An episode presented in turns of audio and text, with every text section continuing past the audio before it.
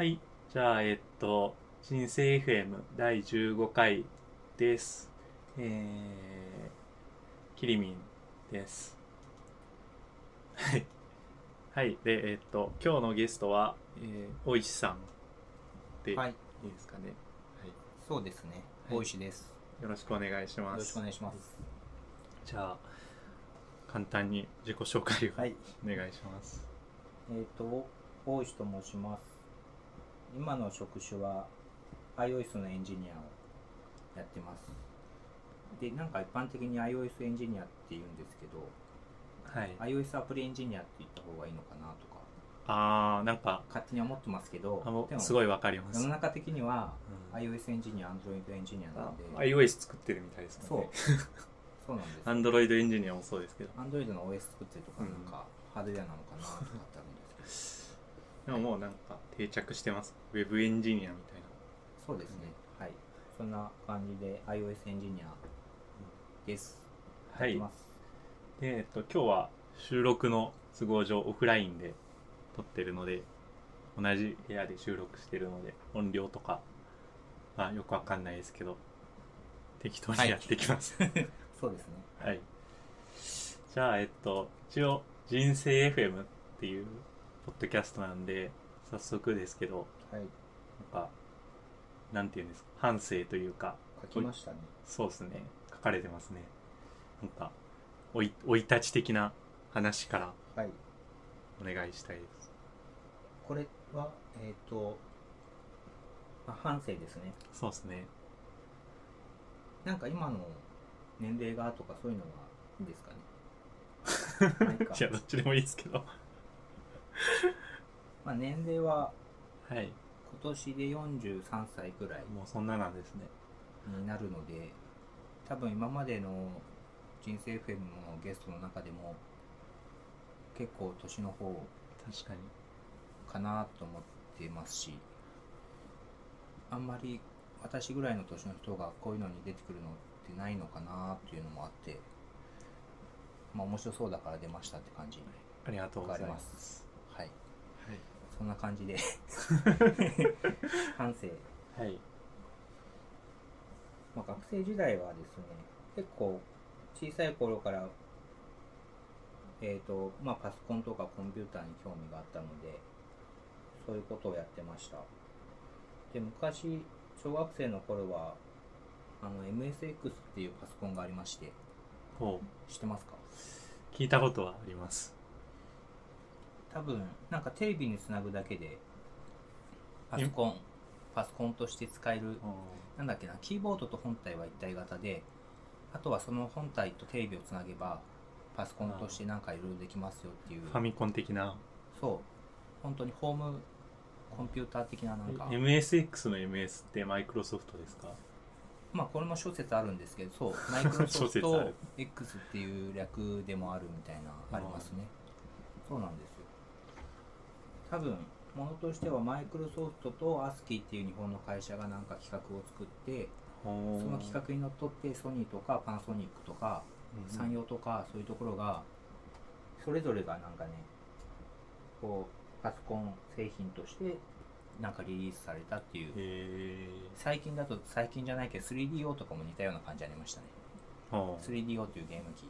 あ 知ってます？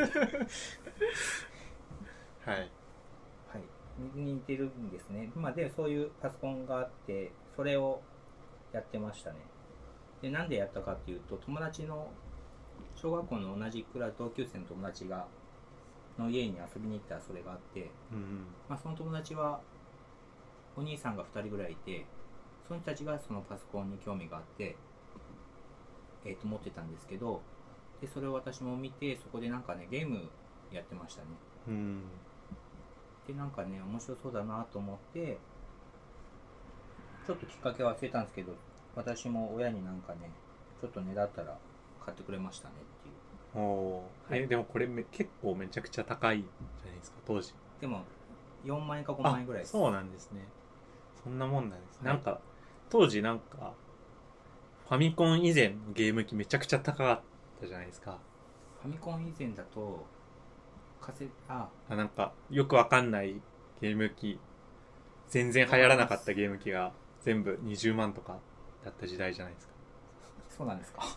か わかんないけど。あのカセットゲーム機戦争っていう動画ではい。見ましたよ、えー、なんかカセットビジョンとか。うん、なんかピンピンボールしか遊べないみたいなんかねカセット式じゃなくて本体になんか十何種類のゲームが入っててなうん。それ切り替えてすごいめちゃくちゃシンプルなゲームがなんか遊べるってなりましたね、はい。それよりはもうちょっと後で。なるほど、4万円か5万円、でこの頃はですね私がやってたことは、まあ、雑誌が昔のパソコン雑誌ってうん。今と違ってなんだろう、まあ、もうもちろんネットとかない時代なんですけどはい。雑誌のえっ、と雑誌に、えーとまあ、読者がですねプログラムをなんかゲームのプログラムを作って投稿してそれがなんか雑誌に掲載されていてうんうん。雑誌を買った人はそれを見ながら自分の家のパソコンに打ち込んで ゲームを同じゲームがこう動いて遊べるみたいな。めっちゃ重労働じゃないですか重労働ですからね。いやわかんないですけど。確かに。まあそのゲームのサイズというかボリュームにもよると思うんですけど例えばまあ1画面で収まるようなミニゲームもあればなるほど。何画面も何十画面もなんかこう、うん。まあ、プログラム何行だと思うんですけどその何十行とか何百行も打たないとうん。いけないゲームとかもあるのでまあそれをなんか打って遊ぶとえ当時ってもうファミコンがあった時代ですか？それありましたね。あじゃあもうゲームっていうものはすごい馴染みがあるあるある感じだリアル世代ですファミコンの。でも私の私が小2か小1の頃にファミコンが出てあーじゃあちょうど大ブームの世代ですか？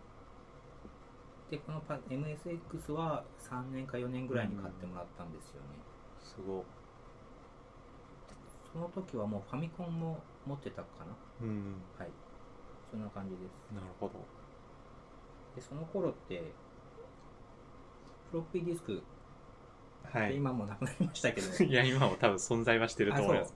あもううない。PC にうはんそうっすね。ほとんどなくて、もうドライブもないですからなんだっけオフィスの保存ボタンにフロッピーディスクのアイコンがあるけど、うん。もう意味わかんないみたいなうん話題がなりますけど、その頃まだフロッピーディスクが一般的になんか普及しうん。し始めたちょうど頃で私の友達のその MSX にはフロッピーディスクがなかったんですよ、うん。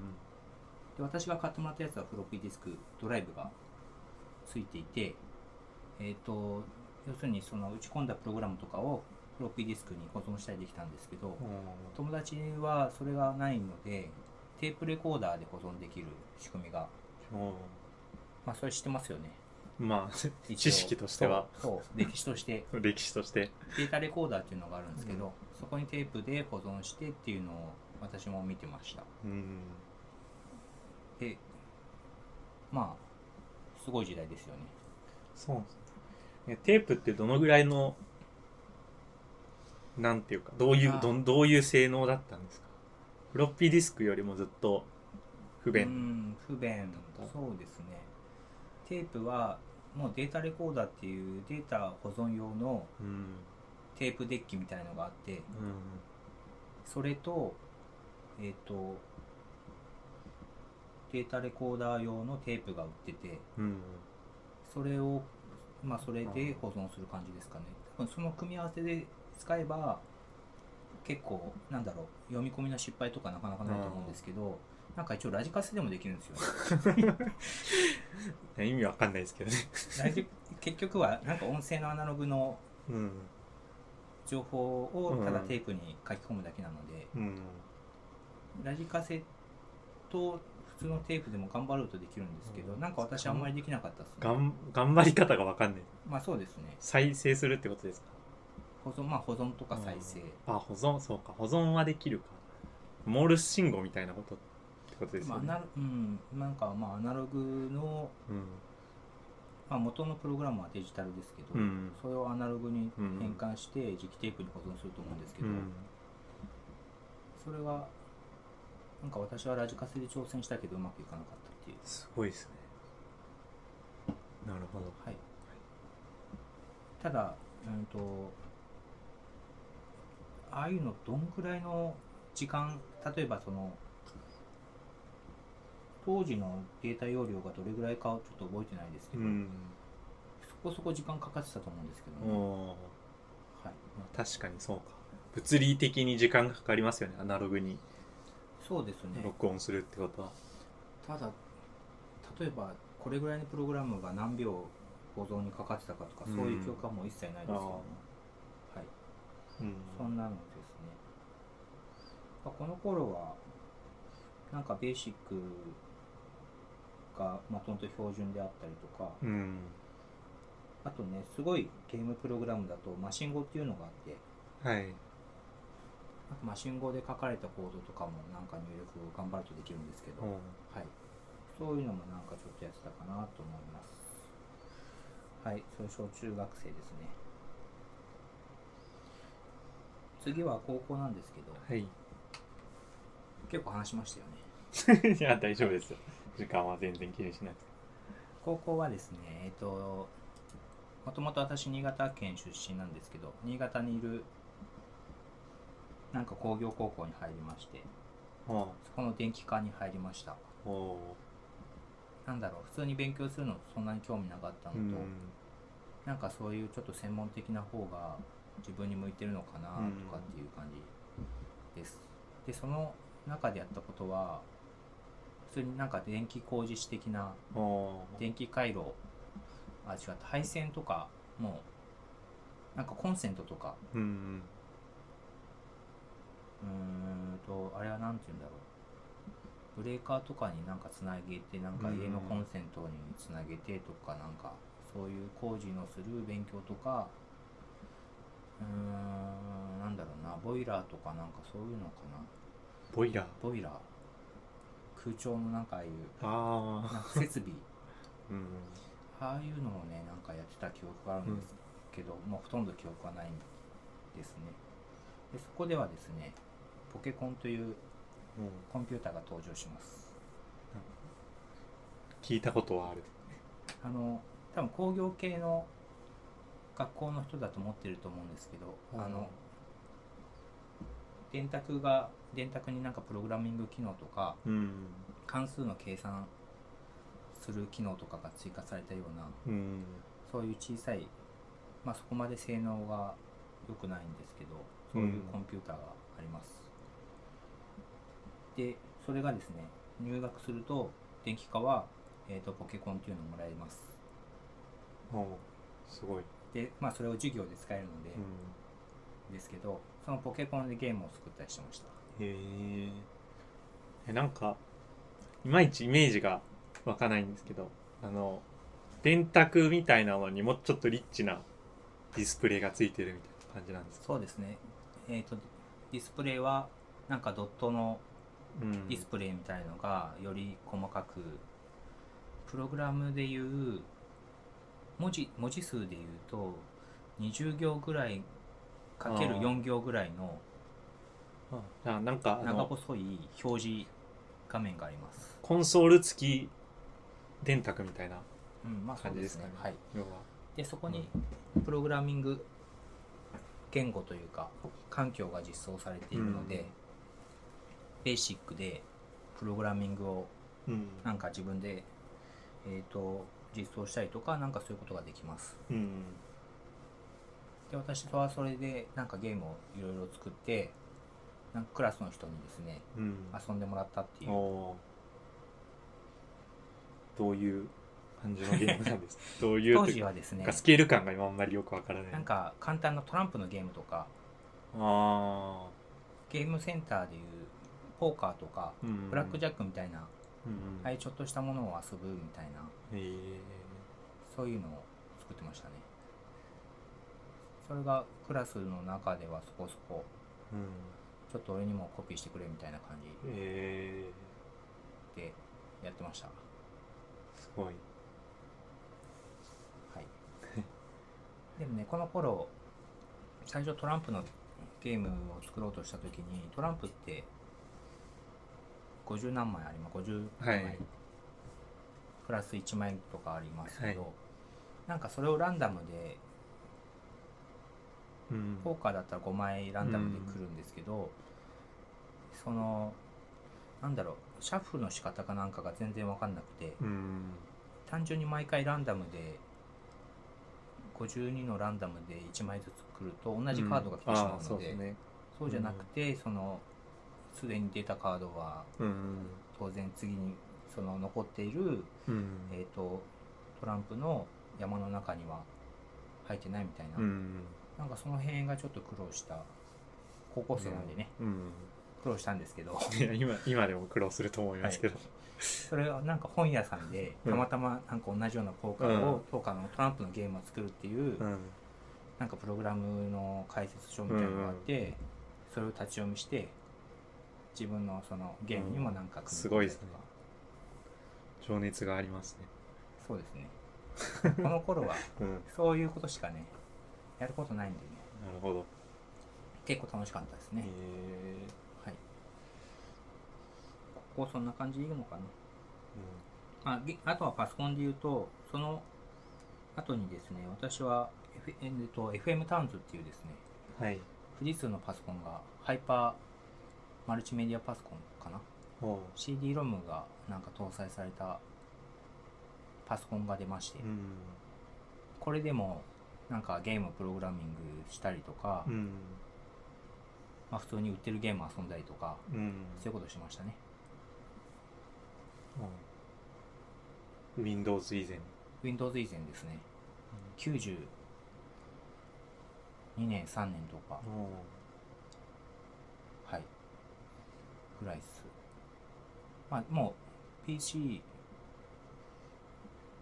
ビットの多分パソコンなんですけどでそこそこ性能はあると思います。当時としてはね、うん。はい。はい。そんなものをやってました。でその後はもう専門学校に入ります。はい。なんで専門学校に入ったかっていうとあんまり勉強に興味がなかったんですよね。そうですか？わかります？まあわかりますなんかそれよりコンピューターとかなんかね、これしかないないやないだろうみたいなうん。感じでうん。新潟の専門学校に入りました、あったコンピューターの専門学科まあコンピューターというかまあ情報処理の専門学校みたいな、ですね。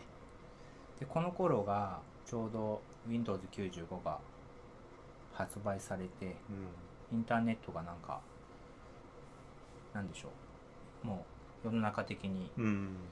普及普及したというか普及し始めた頃ですよね、ちょうどその頃まあそういう専門学校に通ってたのでまあ結構そのちょうどいい時代になんかいいいい感じでインターネットになんかこう入っていけたというかうん。かなと思ってま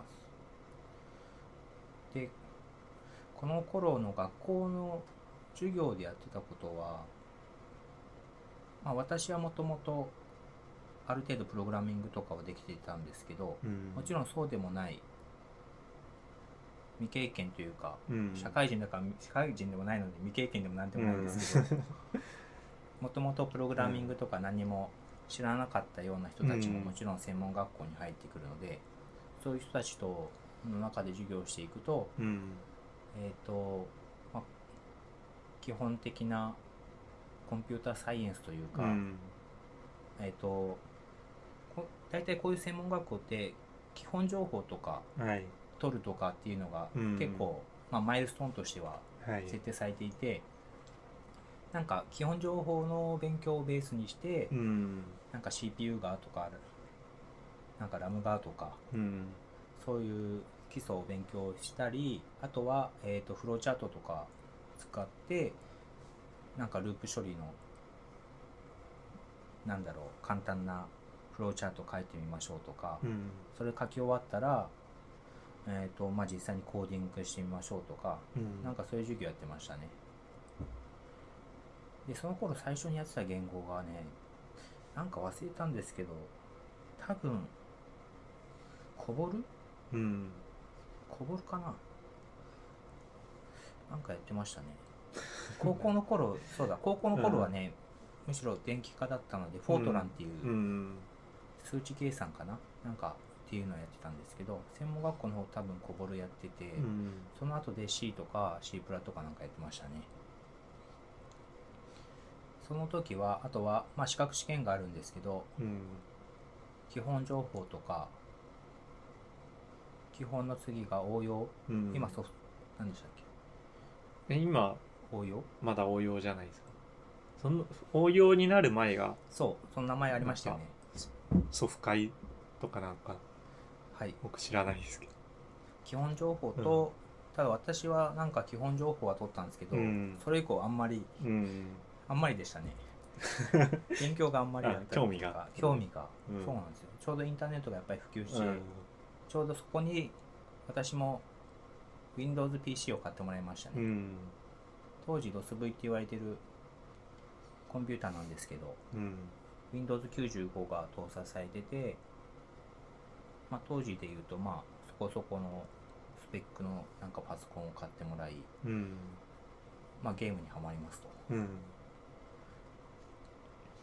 はい、で当時はそんなにまだネットゲームとかってまだ出てなくてはい。95年とかだと、うん。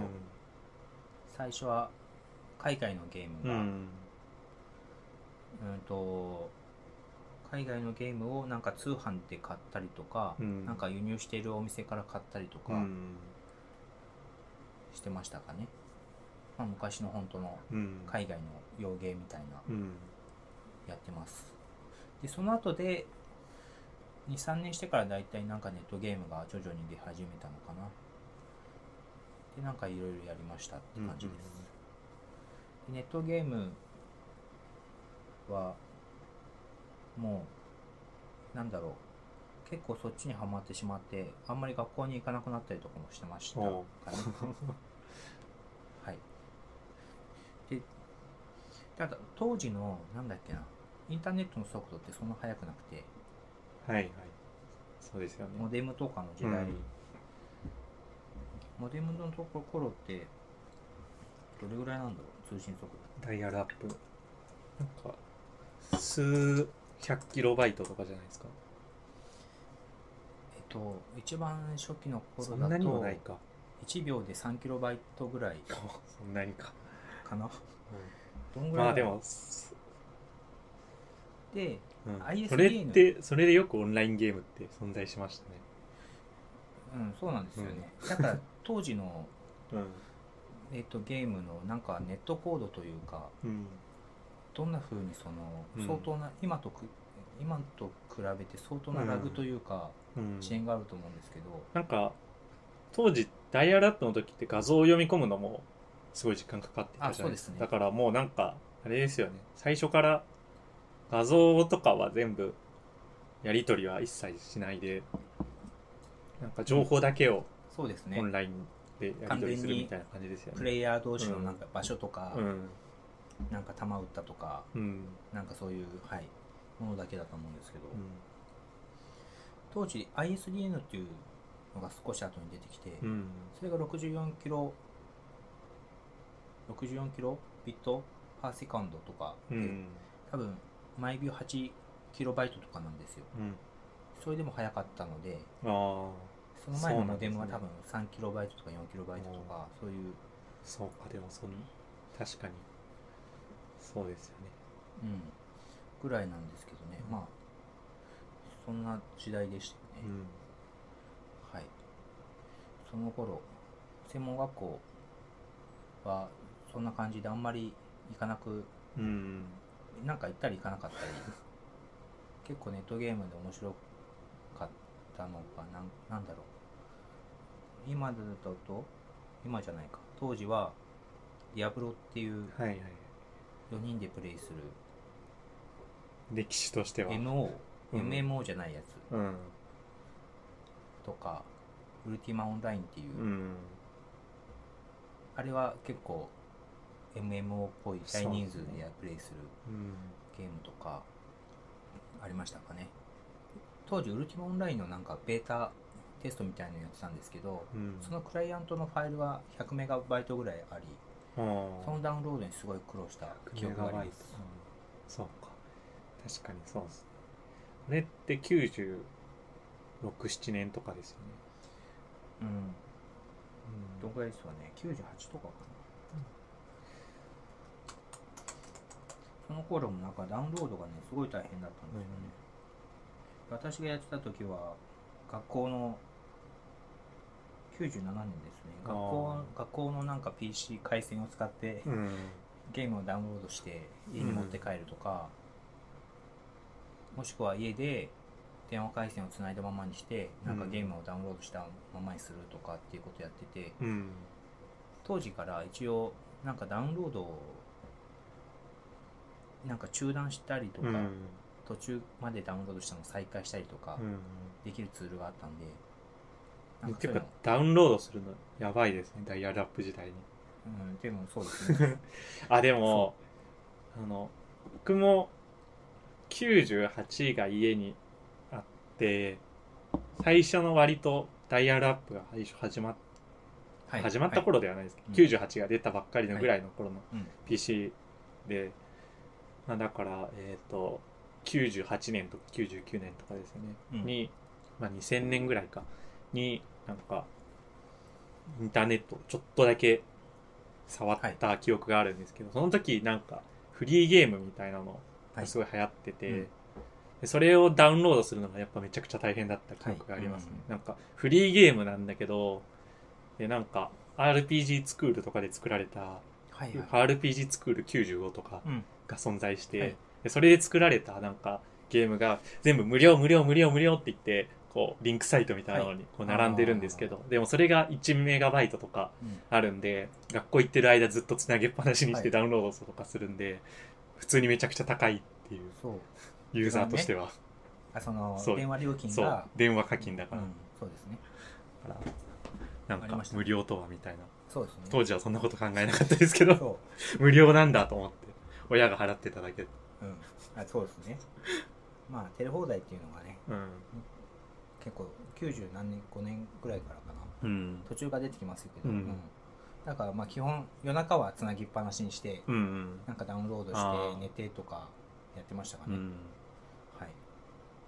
あと私の友達はねうんすごいガチ勢みたいな感じの人がいてその人は月にやっぱり電話料金が8万とか10万とか言っててなんかそういうなんか NTT でそういうなんかたくさんお金その電話料金使った人だけがうん。申し込めるプレゼントみたいので、うん。に応募して自転車が当たってましたすごいですねそれ、うんそう。ガチ勢ですよ、うん。10万とか使ってたのに。へ誰がもうその人のねご両親がお金払ってたと思うんですけど。ー なるほど、そんなですよ。うん。かね、はい、そこから専門学校からはを卒業したら、えー社会人になりました。はい。もともとなんか専門学校の方もあんまり学校ちょっと行ってなかったっていうのもあって、先生から就職どうすんだみたいな感じでうん。言われます。ね それは。うん。もともとその専門学校もなんか就職率やっぱり100%とかっていうなんかこう掲げてるじゃないですか、ああいうところって。うん。あと資格取得率とか、うんまあそれで就職率も多分関係してるんですけど、うん。そんな感じで3年生の専門学校に行ってうんたんですけど3年目の途中ぐらいからはもうなんかそこの紹介してもらった会社にうんこれ出向というか 今でいうインターンはい、みたいな扱いだと思うんですけど、うん。な感じで行ってましたね、それが多分1998年ぐらい。うんなんでまあちょうどうん。ですかね3年ぐらいしたら、うんそんな感じで、えー、と会社にもう行ってました。うん。でどういうところかっていうと、まあ、新潟のなんかまあ SIR みたいなところなんですけど、まあ普通に東京とかからのシステムの改修とかのなんか請負みたいのをして新潟のにいる会社のその社員の人たちでなんか開発してうん。なんか納品するみたいなことやってましたね。うん。ここここでのまあポイントとしてはえっ、と20世紀の開発環境。でまず20世紀はい VCS はい。バージョン管理システムはいはい。がなんかなかったですね。うん。あったと思うんですけどその会社の中ではなかったです。まあでもなんかち割と最近まで Git が流行るまで割となんかその風潮は続いてたえ感じありますけどね。サブバージョンとかはいはい。存在はもちろんしてるけど、誰も SIR うん。とか地方の SIR とかだと誰も興味ないというか。使いこなせないから、うん。かかろうじてそうですね。バックアップのために使われてるみたいな、確かに。歴史的には一般的には CV うん。CVS サブバージョン、うん。Git みたいな感じだと思うんですけど、うん。そうですね。当時もあったか多分あったと思うんですけど、マイクロソフト系の開発の仕事だったので、多うん。分マイクロソフトの VSS っていうのがいつからあったかちょっと覚えてないんですけど、うん。もしかしたらあったのかなうん。とは思いますが、まあ、この会社の中では使っておらず、えっ、とまあえっ、となんだろうフォルダが共有されたうん。ファイルサーバーのところに、うん。そのプロジェクトのうん。ファイル、まあ、プロジェクト内のそのファイルが全部入っていて、なんだろう担当ごとにその画面のソースコードをうん。編集したらそのサーバーにうん。終わったらコピーするみたいな。いやでもそんなにそんなに過去の話じゃない感じがするというか僕が最初に就職した頃もまだそんな感じでしたよ。それ2000何年ぐらいですか？2013お年とか。ああなるほど2012年。なるほでもなんかだって新卒っていうか中途でほとんどできない人が入ってきた時とかなんか研修でまあ最初アプリ1個作れとか言われたりして、でまあその仕事のアプリもそうですけど研修のアプリとかも一応 SV サブバージョンっていうものは存在してたけど誰もあんま使いこなしてないから、みんなローカルとかあの共有サーバー上で作業してて、はいなんか間違って消しちゃったとかって言ってめっちゃ怒られてる人がいたりとか。どそういうのありますよね。ほんなんか割と そういうの残ってましたね。なんかちゃんとなんかバージョン管理ツール使うのがもう当たり前ってなったのは、うん。がっつり Git が流行ってからな、うん GitHub とかがはい。すごい流行ってからな気がしますね、GitHub もまああんま使わないのかもしれないですけど無料じゃないから、うん、あそうですね、うんまあ、そっか。うん。割と身に覚えがある感じでも私そのまあちょっと先の話で、うんはいはい。その後2003年ぐらいからのところはちゃんとありましたけどね。ああまあちゃんとしてるとこはちゃんそう。もちろんか。やってたんですね。でしょうね。はい。確かに。そんな感じです、うん。でもちろんその頃もうん。なんかこのファイルがもなんだろう元に戻ってるというか、うんなんか誰かが修正加えたのがなんかなくなってて、少し前のに戻ってるとかなんかそういうのがうん。ありましたかね。多分そういうのすらえっと多分、うん、とファイルのタイムスタンプでうん。知るとか、多分そういうことしかできなかったと思うので、まあよくそれでやってたなっていう気がうん。してます、確かに。今考えると地獄です、うん、やばいですよね。なんかすぐ喧嘩になりそうか。そうですね。ただまあ以前ってうんここ最近というかうんなんだろうそのオブジェクト思考とかうん。がそこまで、あその普及してないというか、なんか結構1画面ごとにファイルがあって、それぞれのロジックが全部そのあ画面ごとの、えー、とソースコードに書いてあるとかっていうのが多かったと思うので、ただなんかあんまりそういうのが起きなかったのかなっていう気がうん。してます、だからその1個の画面いじるときに本当にその画面ぐらいしかいじら、うん。いじってなかったのでだったのかなっていう気が。なるほど。はい。それがそんな感じの仕事がありました。でその頃は、まあ、今みたいにもちろんワンオンワンみたいなのもないですし、うん。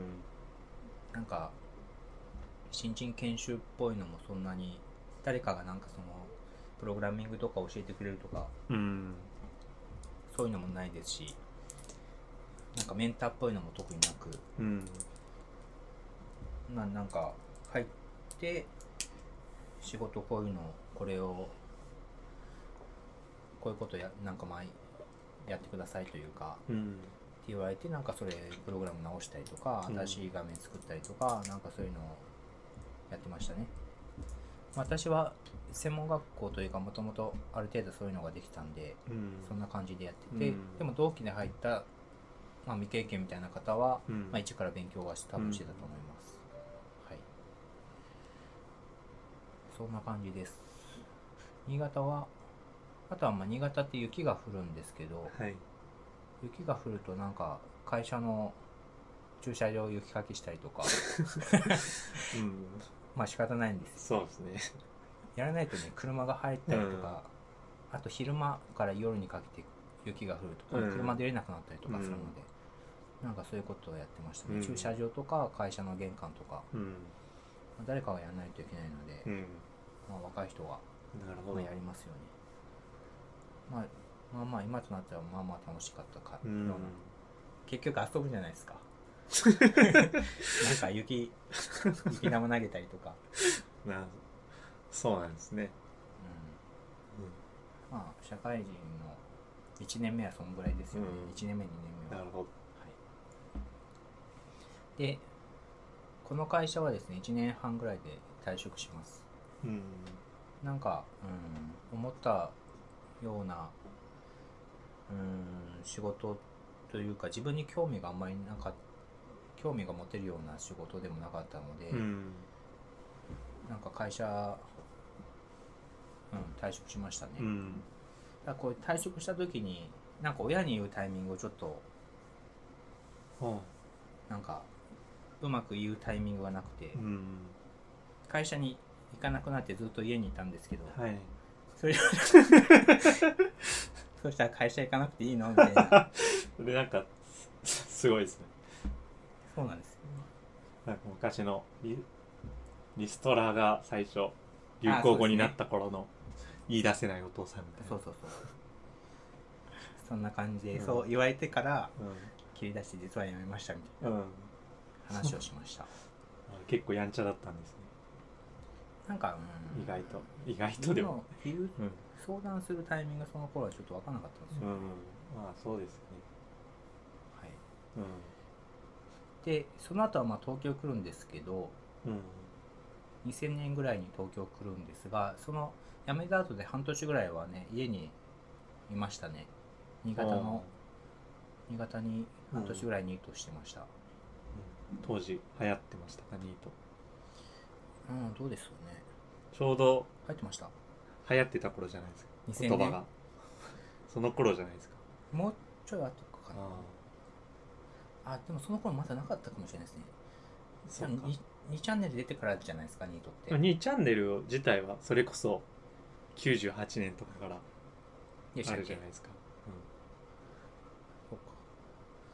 あんまあんまどうだ？ろう、はい。うん、まあわかんないです。いつだったか記憶はないですけど、いつか流行りましたよ、私ニート働いたら負けみたいな時はめちゃくちゃ入りましたよね、うん、そうですね。ニートとニートリストラフリーターとかっていう言葉が流行った時期がありますね、うん、なるほどねその横文字的なね、うん、そうですね、うん。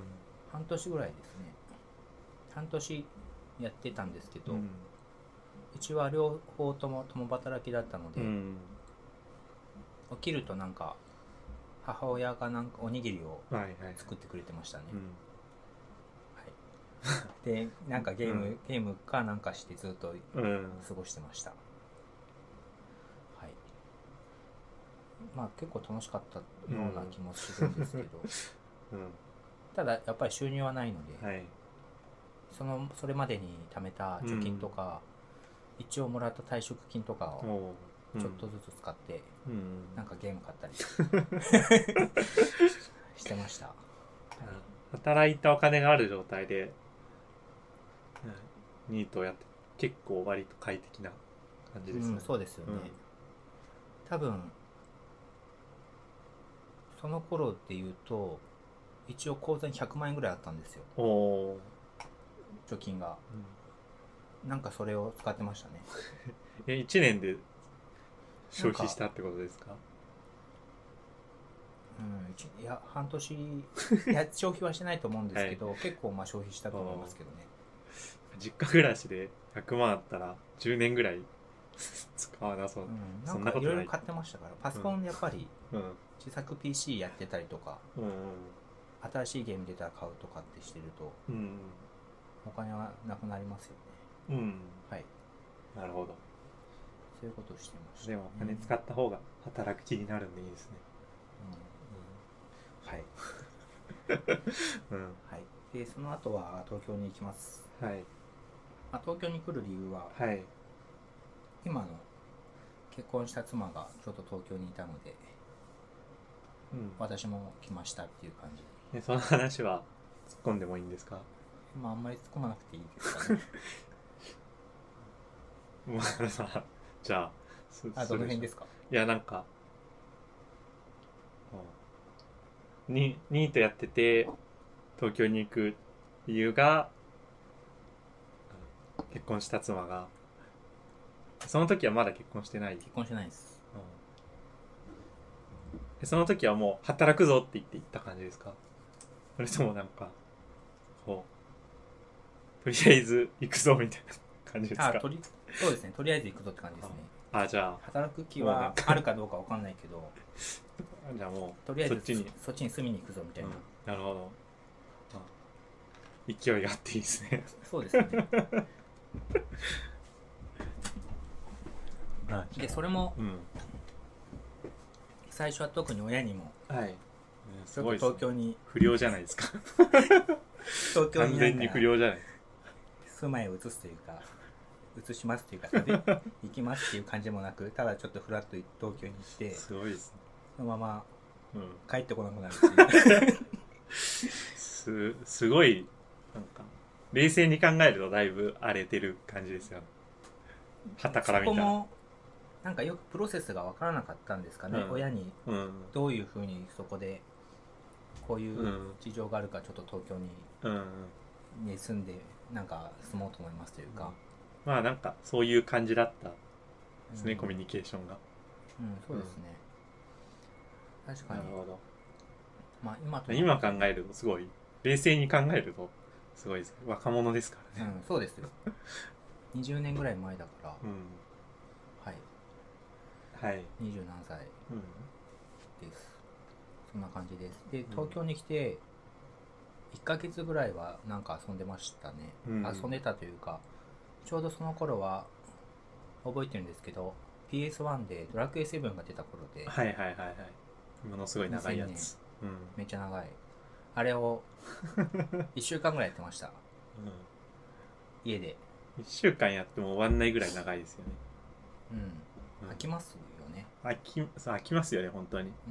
なんかゲームは RPG は長ければ長いほどいいって言われてた一番ピークの時期ですかね、うんうん確かに。データ容量もどんどん上がっていって、CD ロムうん2枚組、3枚組とかになって、うん。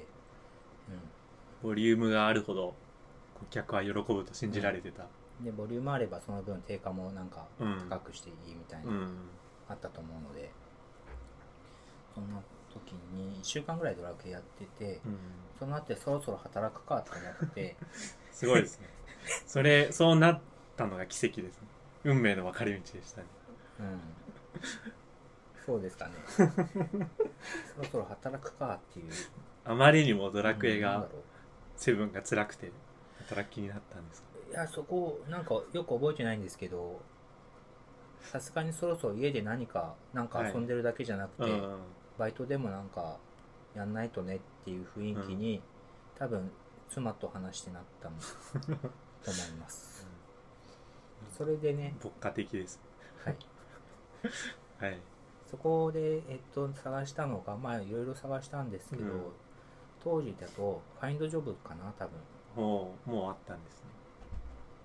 多分あったと思いうん。ます、で探してなんかねゲーム系の仕事しようかなうん。と思ってたんですよね。もともとゲーム作ったりするのがうん夢というか、まあ、ゲームが好きだったっていうのと自分でもゲーム作ってみたいっていうのがもともとうん。昔からあったので、うん。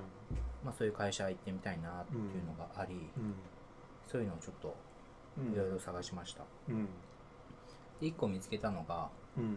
まあ、ゲーム制作会社うん。なんですけどそこにい面接に行ってうんなんか採用もうその場で採用じゃあ採用でもう来てくださいみたうんいな感じでした、うん。ね。でそこではですねいつから来れますかって言われたんですけどうん。私も特にやることがなかったので、うん。今からでいいですって言って その場でうん。すぐになんか入社してなんか仕事を始めた感じですかね。冷静に考えるとその時点で若干雲行きが怪しいですもんねそれどういうことですか？えなんか即即採用いつから来れますか？ってなんかあそうそう。不穏な感じするじゃないですか。あそれはですね、うん。まだありまして、えっと、最初に、うん。そのウェブファインドジョブから応募した時に、うん。応募したら向こうから返ってきたうん。メール文が、うん。現在猫の手も買いたい状況なので なんか今すぐでも来てくださいみたいな。めっちゃ面白いですねまあちょっと失礼なうん。文章ですよね、うん。ですけど。うん。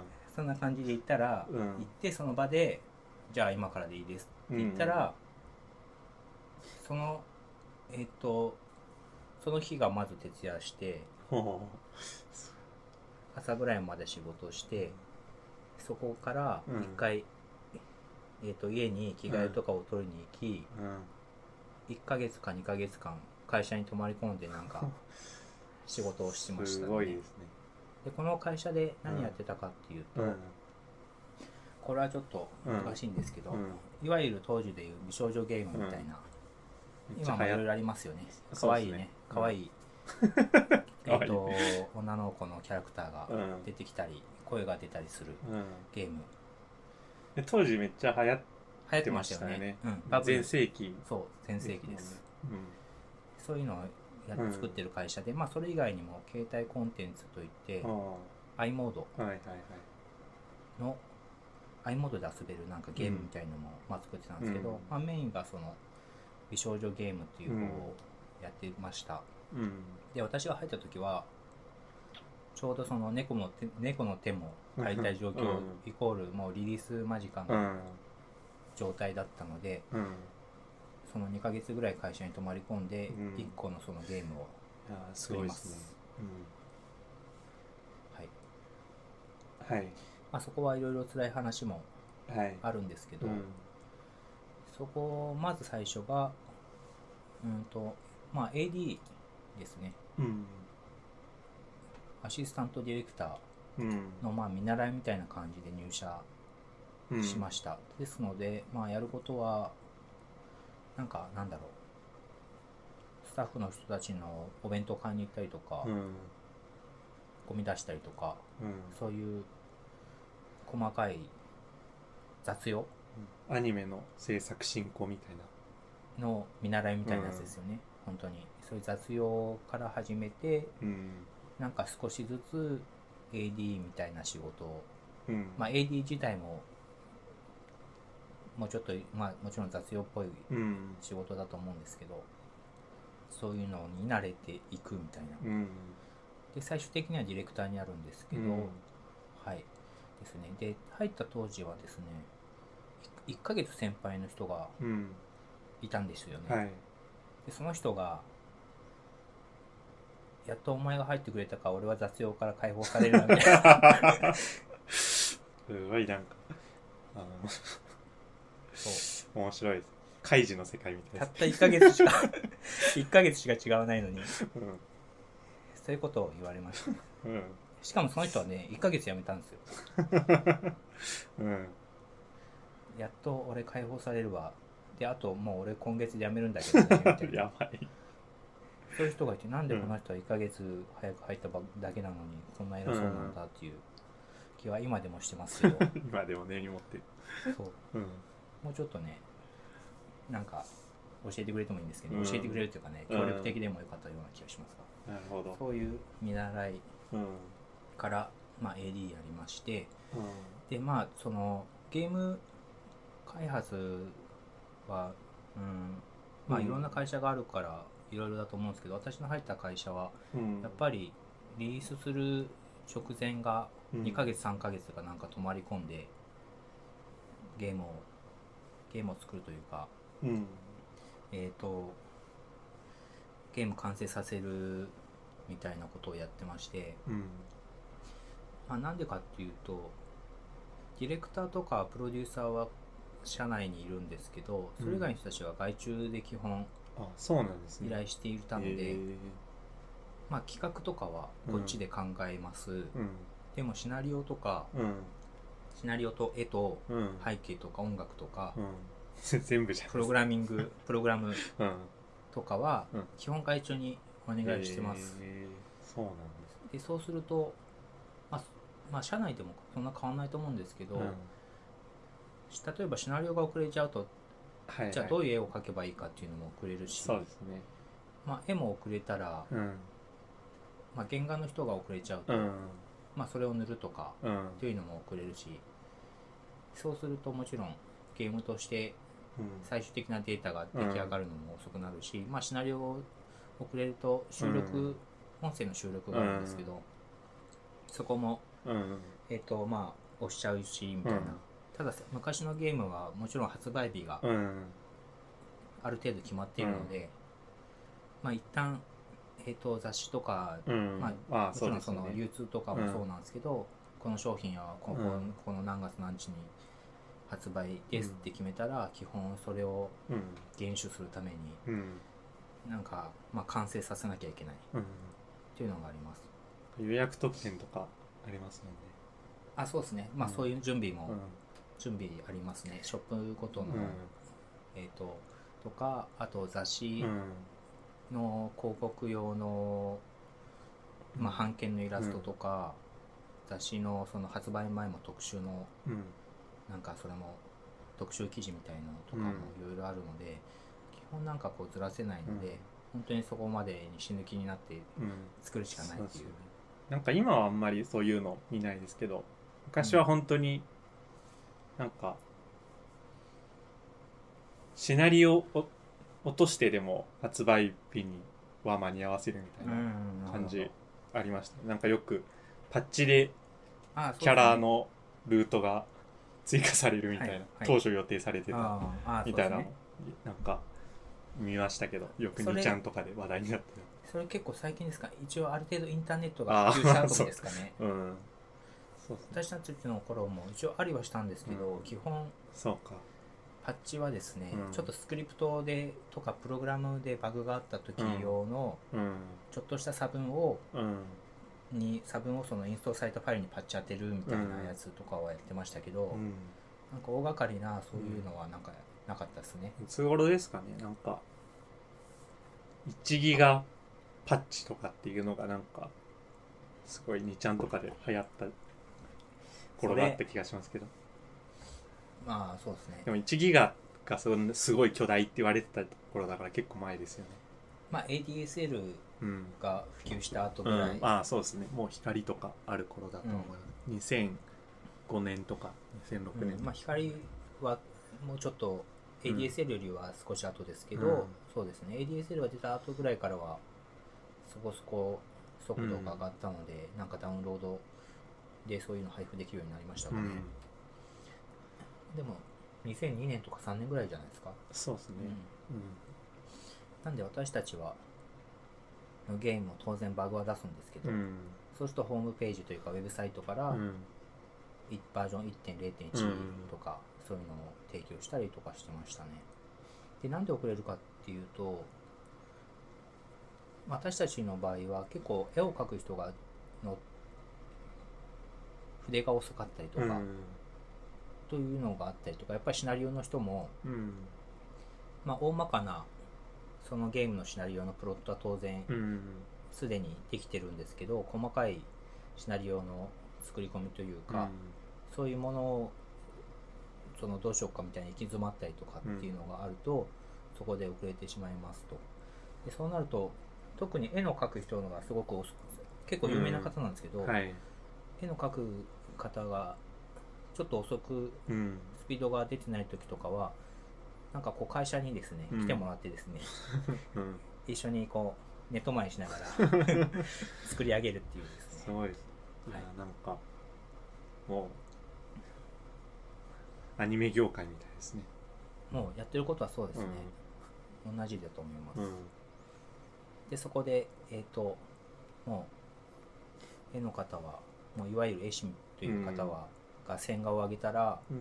それをスキャンしてうん色を塗ってくれる事務所になんかそのデータを送うん。って、その事務所の方で色塗ってなんかデータが上がってくるみたいなうん。そういうのをやり取りしたりまあ背景もそうですね。うん。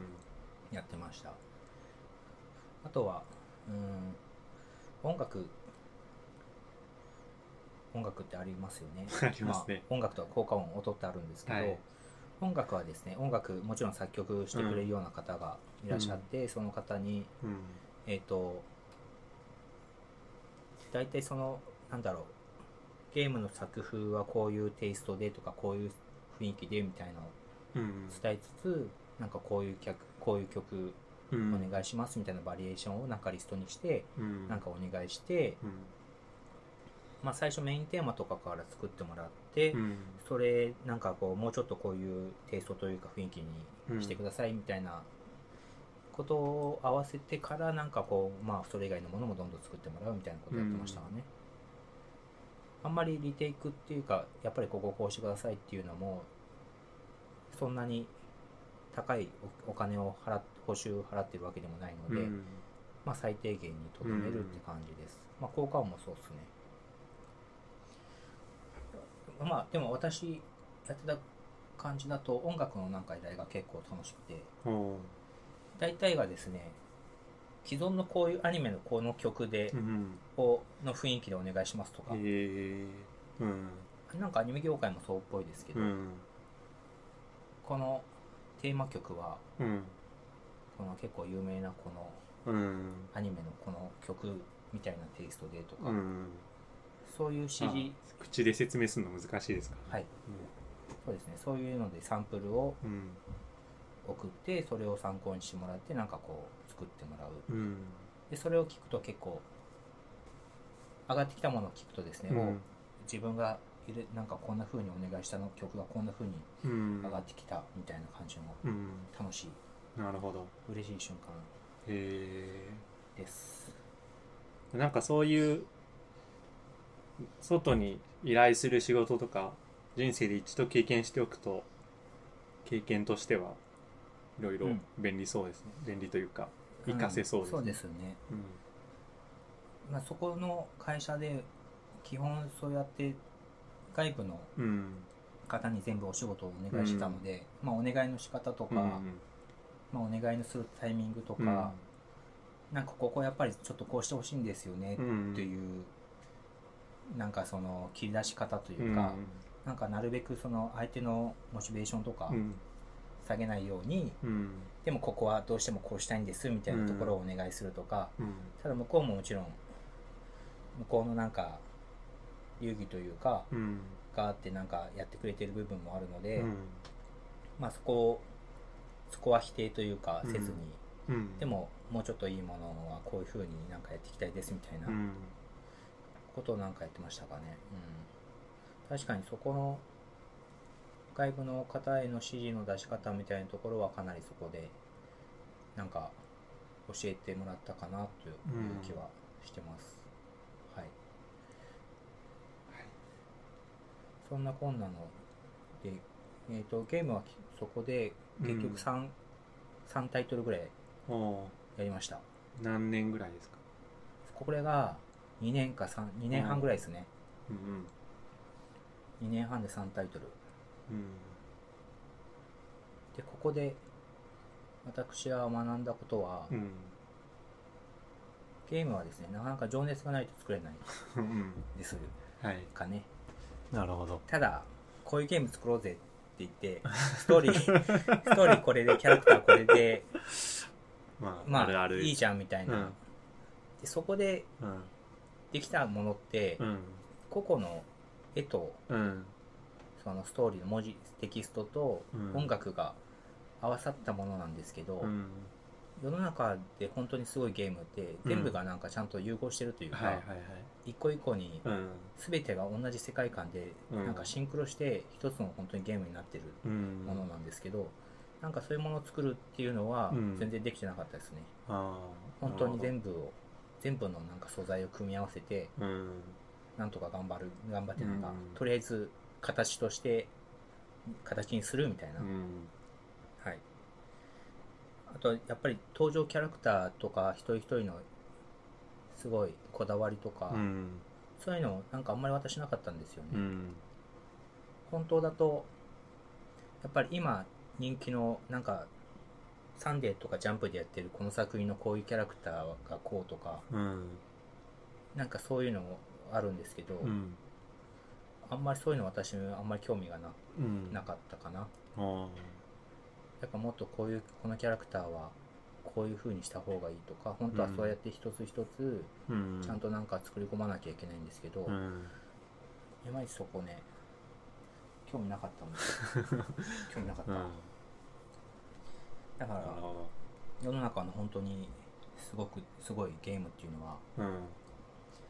そういう一個一個がですねうん。すごい高い次元でなんか融合してうん。すごいものがなんかできてるなっていうのがうん。ここで学んだことですね。なるほど。あとまあいろいろ辛かったこととしては、はい。本当にギリギリなリリースギリギリギリギリというか、まあ、当時だとリリースというかマスターディスクというのを最終的には作ってうん。それをプレス工場にうん。納品します、うん。そこで要するにもう発売日が決まってるので、うん。ここまでにはプレス工場にマスターディスクを納品してそこでディスクをプレスたくさん量産してうん。でパッケージとか入れて売り出されるんですけど要するにここまでには絶対プレス工場に入れないと間に合わないですっていう日がうん来ます。それをギリギリまでやってましたね。もうこの日のうん。朝にプレス工場に持ってってくださいみたいなことをうん。こうメーカーの人に言われてうん。朝まで作業して最終的にできたディスクを高速でえっ、と静岡かな？なんか静岡にプレス工場あるんですけどうん。もうそこまで持ってくってことをやってました。うん。はいただそのメーカーの人がメーカーっていうのはうん。私たちの会社はいわゆるデベロッパーですね。うん。ゲームを作る方。うん。でメーカーの人たちはパブリッシャー。うん。実際にメゲームを発売する方なんですけど、うん。その人たちから絶対にここまでには納品しないと間に合わないですよって言われてその朝プレス工場に持っていくと、うん。プレス工場の人たちは思ったよりそんな切羽詰まってなかった。ああれじゃないですか。あのどうせ送れるだろうみたいな。そうそう。漫画家とかのうん。編集者と同じうん。ようなところはあるのかな、うん。そういうのを感じましたね。ちなみにその1回納品した時は、その日に納品したディスクがうん。実はちょっと問題があるっていうことが分かり、うん次の日にもう1回持ってきました、はいうん。なるほど。それは結構辛かったですかね、一旦この会社はそのぐらいにしといて、うんはい。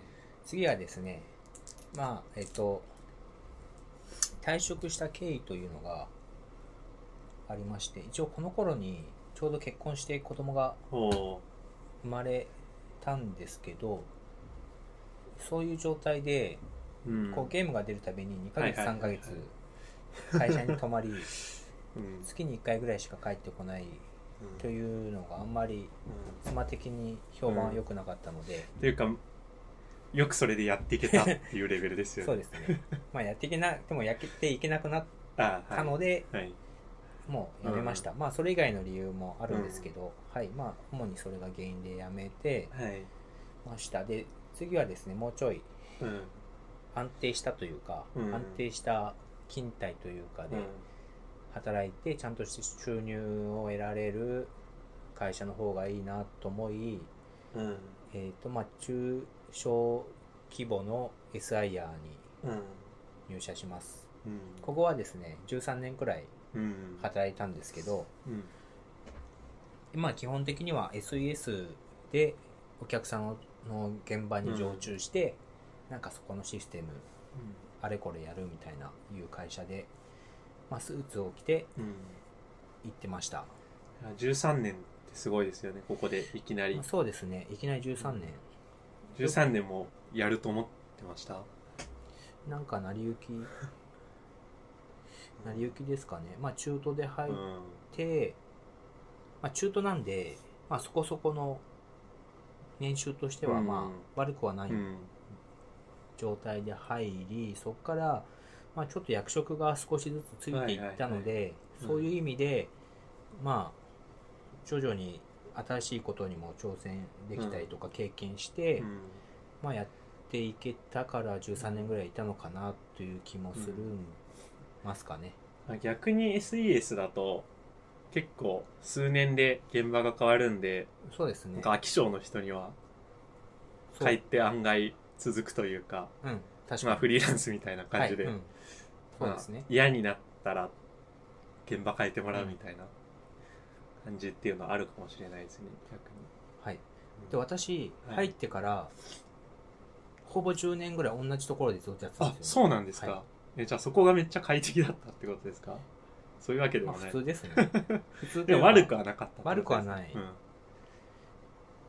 まあ結構真面目なうんうんお堅い系の会社の現場に出向して、うん。まあ、そこのシステムをずっとやってましたっていうのがあります。まあそこでもうシステムはまあいろいろなシステムというかプロダクトがあったので、うん。まあいろいろえっ、とまあ言語とかうん。開発環境とかそのプロダクトはまあいろいろ変わってはいるんですけど、うん。まあ現場では同じ同じ現場でやってましたって感じですね。うん。まあ、でそこは、まあ、ま結構真面目な会社なのでうん。仕事中に関係ないウェブサイト見てるとちょっと怒られるんです、うん。それはちょっと私的には。ね、うん。までも10あ、年まあ当たり前ですけどね、うん、当たり前の常識なんですけど、ウなんか。ェブ系じゃなかったらそうですよそう。日本のほとんどの会社は。はい。そうなんですよ。そこがそのまあインターネット関連的なね時代からこう ネットサーフィンしてる人にするとね、うん。ちょっと辛いところはありました、はい、でそこはなんだろう。えっと金融系の、まあ、システムだったんですけど、うん場合によってはその営業先というかうん。お客さんのところにもちょっと作業しに行ったりとかうん。もするようなところで、うん。まあ、スーツでバッチリ決めて銀行とかのですねサーバールームに行ってなんか作業したりとかうん。なんかそういったこともやってました。うん。ですのでそこはですね Windows 系の、まあ、マイクロソフトの .NET かな。うん。で VB とか C シャープとかうん。で作ったプロダクトを、えー、と導入したり、えー、と提供したりなことをやってましたね。うん。そこはですねなんだろう、まあ、そこで得られた知識とか経験っていうのがちょうどそこもそこの現場に入ったのは2003年ぐらいだったんですけどはい。やっぱりバージョン管理とかはありうん。そのマイクロソフトの VSS っていうバージョン管理があって、うん。まあ、そういうものではやってたんですけど2010何年ぐらいには私が Git を入れたりとか、うん。なんか Jenkins 入れて CI がなんか回るようにしたりとかうん。なんかそういう新しいことを自分でうん。どんどんできたのは良かったかなって思ってます。あとはなんかユニットテストを入れたりとか結構数字の計算用するようなですね、うん。計算式のロジックがたくさんうん入っていて、まあ、個々の計算式の計算結果がうん。間違えてしまったりとかその入力するパラメータの数値とかがあるんですけど、うん。その数値が間違えその数値も、えっ、と、なんか間違えたものが設定されていないかっていうことを確認するために、なんかユニットコードをかなり書きまして、うん。なんかそれで絶対にこれなんかバグってないよねみたいなことをビジネスロジック部分うん。を確認できるようになんかしたとかうん。その辺を結構その当時で言うとモダンみたいな感じの、えー、と仕組みを作れたかなって思ってます、うん。でその時はもともと Windows であんまり Git ってそこまで普及しなかったんですけど、うん。当時のですね、えっ、と、Windows のなんか文字コードになんか Git が対応したとかで、違った Windows のファイル名のなんか文字コードに Git がようやく対応したんで、なんかそろそろ Windows でもいけるんじゃないかなみたいなところを、なんか私がたまたま見つけて、なんか導入して、えっ、と、その時にやってたチームメンバーにもなんか Git の使い方をちょっとレクチャーしたりとか、うん。なんかそういうことやってましたかね。はい。で、まあそこの現場が、そんな感じで、その今風の CI がなんか回るようになったりして、うん。あんまり自分ももうやることなくなったぞうんっていう風になり、そろそろなんか他のことをしたいなっうんていうところで、なんか iOS のうん。アプリエンジニアっていう話が出てきます。あで、もともと趣味で、個人での iOS のなんかアプリはもともと開発してたりしたので、ーうん。なんかこういうことできるっていうのは会社にアピールしたりとかうん。もしてたんで、まあどうせならそういうのやってみるみたいな感じで、うん。その時の、まあ、上司とも話して、うん。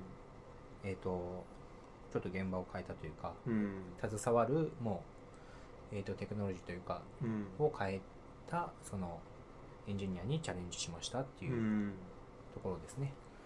もう結構なあれですよね。運命の分かれ道というか。そうですね。結構大きいあれですよね。はい。それに、それが2015年、何歳の時ですか？大体、2015年なんで、39とか、ああすごいですよね。まあでも30代だったらまだそういうこともあるのか。うん、どうですかね。確かにうん。35年説とかってもうなくなりましたけど、そうですね。そんなまあでもね、40歳近くでそんな新しいことなんかやるのかみたいなところはうん。あると思うんですけど、まあいいことですけどね。そうですね。まあうんそこでたまたま、うまあいろいろな、んうん。次何しようかっていうところは会社ともうん相談しながら、うん。えっ、と、案件、iOS の仕事できるうん。ところを探してたんですけど、その中の一つが、うん。えっ、と、まあ、こ最終的にはそこに決まって、うん。そこっていうのがですね、そうですね。いわゆる R っていうところですよね。はい。そうですね。そこで、えっ、と、キリミンさんうん。と、そのなんか私の配属先のプロジェクトで同じチームになって出会うっていうのが、こう、そうですね。運命、運命の出会いというか、運命の出会いかわかんないですけど、はい。まあ仲良くなった。そう、たまたま出会いましたっていうのがそこ、うん。2015年ですね。うん。2月。はいなる。ほどいやなんかこのアプリエンジニアに転校した話っていうのが結構自分的には興味深いというかやっぱそのぐらいになってからでも結構自分のスキルセットを変えたりとかっていうのはでももともとその前の現場で結構 Git やったりとかあとははい。まあ、ユニットテストやったりとか、結構なんかまあ割と、まあ、意識高いっていうとちょっとあれですけどまあどちらかというと結構アクティブな方だったってですよね。今。風のことを取り、ちゃんと世間でなんかね、はや流行ってるようなことを自分でも取り入れてやってみるとか、やってたうん。立場ではありますかね。それが結構まあ当時特にかなりいろんなスキルセットが激変する時代でうん。なんか Git もできる人少なかったし、はいなんかまあ Android、iOS もできる人すごい少なかったし、まあなんかそういうユニテストも含めた設計みたいなのまあ昔からはあることはあるんですけど、まあ割と認知され始めたというか、はい。うん。感じだったんで、うん。結構ちょうど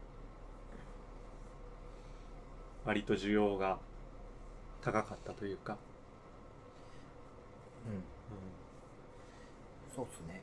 ん、なんでしょうね。やっぱ決め手はそういう新しい iOS みたいなのが出た時に飛びついたのがかなり良かった。感じなんです私はそうですね。iPhone 買ったのは iPhone4 が出た時にうん。2009 2009年？年とか。10, 10年か9年。2004だとまあ10年とかですかね。の頃、まあ、iPhone4 を買ってうん。妻がどうせならそれでアプリ作ってみたらいいんじゃんうんみたいなことを言って、なんか家計で MacBook 買ったんですよ、うん。ああいいですね。なんかねえっとアプリを作るっていう約束。アプリを作るんだよねみたいなね。なるほど。ために買っ こう MacBook Pro 当時のはい。13インチぐらいのやつを買いました、うん。でもそれ買ったんですけど買ってとりあえず参考書とかもはい。買って読み作り始めたんですけどうん当時そこまで情報がなかったので、うん。まあ、探せばちゃんと探せばあったんですけどうん。探し方もよくわからなかったので、うん。まあ参考書を見つつちょっとウェブで見つかった、まあ、断片的な情報も使い、作りはしたんですけどそこまでなんかアプリ1個作るって結構まあ大変っちゃ大変なので、うん。1年ぐらい放置しましたね、うん。そしたらそろそろ作らないとなんかもう MacBook なんか売ってもいいんじゃないのみたいなうん。話になりなんかわかんないですけどそこから作りましたね。あー。2ヶ月か3ヶ月ぐらいで。いいですね。まあちょっとしたアプリを。うん。ただやっぱりアプリを一つ作ってリリースするっていうのがすごく大変で、はい。まあ、どどういう、まあ、コンセプトというか、うんテーマというかどこどういうことができるからこれってこういう一つのアプリなんだよみたいなところからうん。そのアプリをそのイメージ通りのものとか使い勝手とかを考えて作ってアプリのアイコンとかうん。なんかスクショとか用意してなんか申請するっていうところまでをうん。2011年ぐらいに、まあ、初めてやってましたね、まあそういうところ当時のその R の現場に参画した時も、うん。多分そこまでを一からできる人っていうのがあんまりなかなかいなかったと思うので、うん。なんか一応そういうところもアピールしてうん。できたかなと思ってます。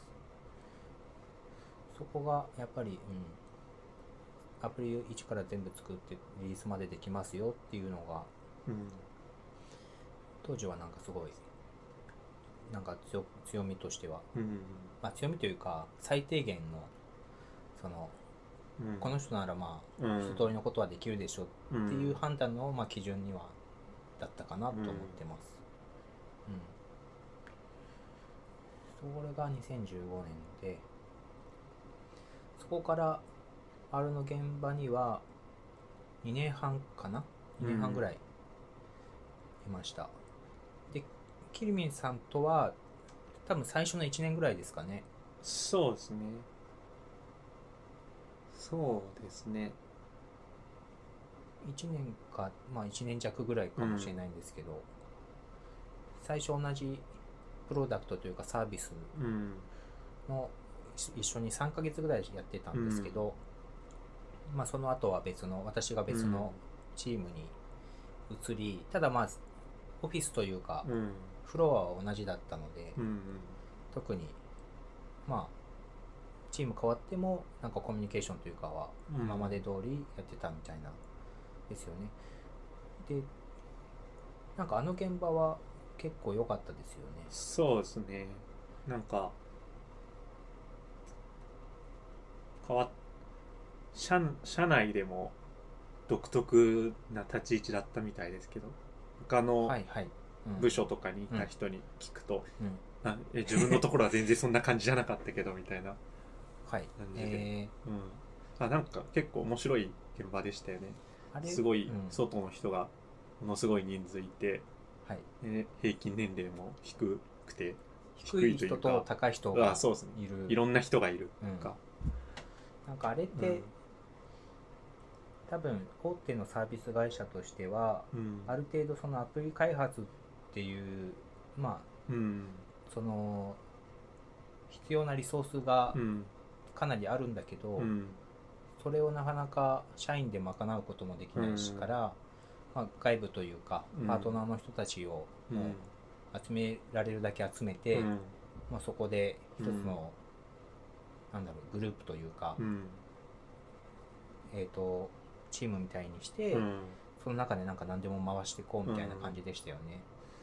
まあ、当時との戦略としてはかなり正しいというか、賢かった感じですよね。うん。まだそもそもそんな数人のチームでちゃんと作れるほどこの情報自体知見自体がはい。世の中に出回ってなかったんで、まあ一つのフロアにインアプリエンジニアみんな詰め込むっていうのは、はい。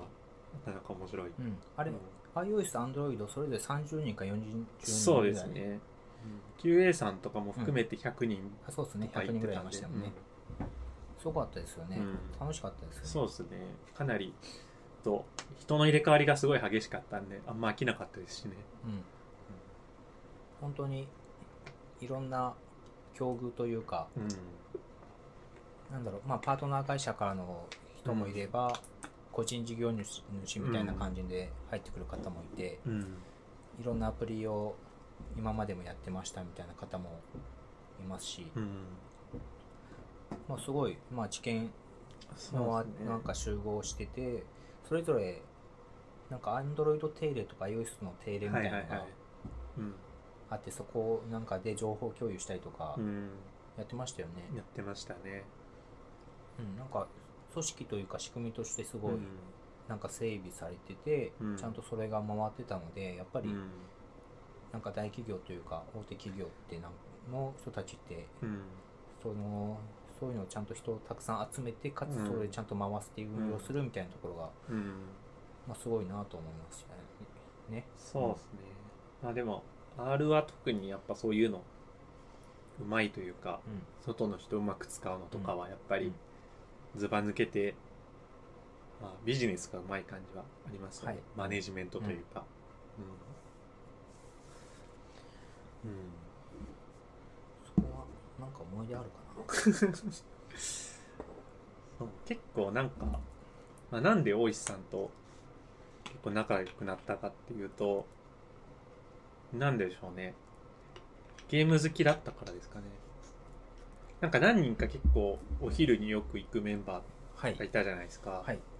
ですまあ基本的に割と PC ゲーム好きあのうん。そうですね。人たち感じでしたよはい。ね、。PC ゲーム好き。うん。なんでなんなんでしょうね。うん。もともとはでもまあ結構チームが同じようなチームだったからっていうのはああそうですね、まあそっかありますよね。みんな最初は同じチームだったのか。でもなんか冷静今考えると結構一回りぐらいみんな年上の中に僕だけ混ぜてもらってたみたいな感じありますけど。キリミンさんだけが20代でうん。他は30代。ぐらい30代中盤ぐらいとか、うん。うん。ですかね。うん。でもなんかよくまあおいしさんそんなにじゃなかったかもしれないですけど結構あれですね。よくサボってましたねみんなで。え？おいしさん行ったことありましたっけ？どあのなんか日本橋方面の方にいこれはい。もう今潰れちゃったらしいんですけどなんか純喫茶みたいなのがあってはい。そこによく行ってたんですよ。あ。ランチの後わかります。はい。ただ私行ったことありましたよね、うん。確か。何回かあります。うん。なんかねそこに結構何人かでよく、まあ、仕事があんまり忙しくない時期とかだと、はいランチ行った後そのまままあタバコ吸う人が多かったっていうのはありますけど、そのカフェに行って30分ぐらいゲームの話とかはいはいして戻ったりしてはいはいましたね、わかります。何回か行きましたね。うん。私コーヒーかなんかあんまり飲まなかったので当時はあんまりおお金がなかったかもしれないから そうなんです。そんなに。うんそうか。なんか帰りますみたいな感じでした。ああでもそういえば。なんかまあそこの、うん、現場というかは、うん。きっちりなんか時間が決まってるわけではないので、うん。若干その辺のうん。休憩時間のもうんちょっと余裕というかまあ調整次第ではうん。少し多めにとっても、まあそうですね。その後で普通になんだろう。うん。なんだ挽回というかちゃんとやることをさえやってれば、うん言われ何,、まあ、何も言われないところだったのでうん。すごい良かったんですよね。そうですね。まあなんかすごいたくさん人がいていろんな会社から出向してうん。できる人もできない人もいる感じだったんで比較的こうフリーランスとかでやっててちょっと割とできる方の人とかは割とこう割と多少こう自由にやっててもあんまり怒られないみたいなはいうん感じはありましたよね。楽しかったですね。うん、そうですね。かなり良かったですね。僕もそこで、アンドロイドエンジニアとしてもそうですし、まあ普通のチーム開発とか、大規模な開発とか、はまあ全体的にアプリ開発でうん。やっていく上で必要なことをちゃんと学んだし、まあ結果的にはそういう勉強会行ったりとかするきっかけにもなったんで、まあ運が良かったというか、うん。まあすごい恵まれた環境だった気がしますね。うん。私もそうですね。もともとアプリ開発自体はその実業務としては。未経験ではあったのでそこにまあえっ、とその現場でに入ることで、うんまあ実績としてももちろんですし、うんまあ経験としてもかなり他のなんか現場ではできないような、うん。なんだろう濃いですよね経験としてはいろんなことが経験できるので、うん。